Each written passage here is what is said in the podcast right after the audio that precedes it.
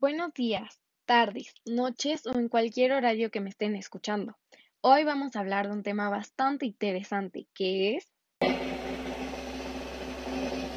las galaxias.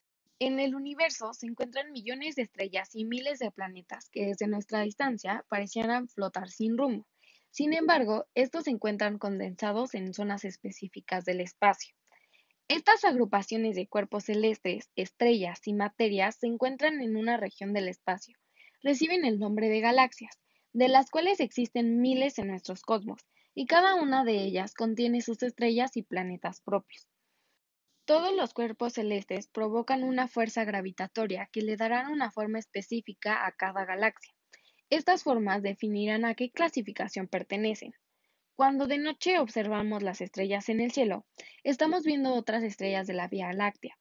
Si está muy oscuro y estamos lejos de las luces de la ciudad y de las casas, podemos incluso ver cómo las franjas de polvo de la Vía Láctea se expanden en el cielo. Algunas galaxias tienen forma de espiral como la nuestra, tienen brazos curvados que hacen que parezcan molinetes. Las galaxias espirales son aquellas cuyos brazos parecen describir órbitas circulares que salen del centro y van hacia afuera de la espiral.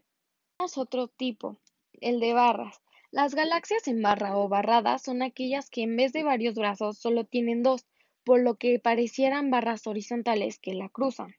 Las elípticas. Las galaxias elípticas son aquellas cuya forma parece ovalada e incluso pueden llegar a ser circulares.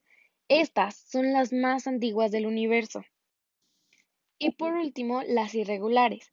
Las galaxias irregulares carecen de núcleo y presentan una forma indefinida debido a la atracción gravitacional de otras galaxias cercanas.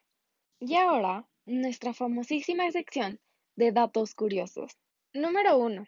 El telescopio espacial Hubble observó una pequeña porción del espacio durante 12 días y descubrió 10.000 galaxias de todos los tamaños formas y colores. Algunos científicos creen que podría haber unos 100 mil millones de galaxias en el universo. Número 2. Está repleta de cenizas y gases. La Vía Láctea cuenta con enormes cantidades de polvo, cenizas y gases en su composición. Los expertos aseguran que una capa de diámetro de 6.000 años luz de polvo y cenizas pueden observarse apenas en el espectro visible de la Vía Láctea. Claro, no olvides que su tamaño es de unos 120.000 años luz de diámetro.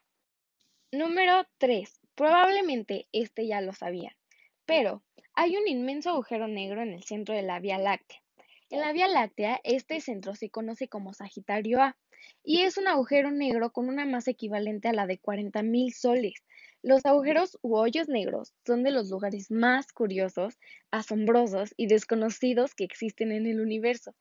Lo que sí sabemos es que tal como la mayoría de las galaxias, un hoyo negro se encuentra en el centro mismo de esta. Lamentablemente, hemos llegado al final de este episodio. No te olvides de compartirlo para que otras personas puedan saber más sobre este tema. Hasta la próxima.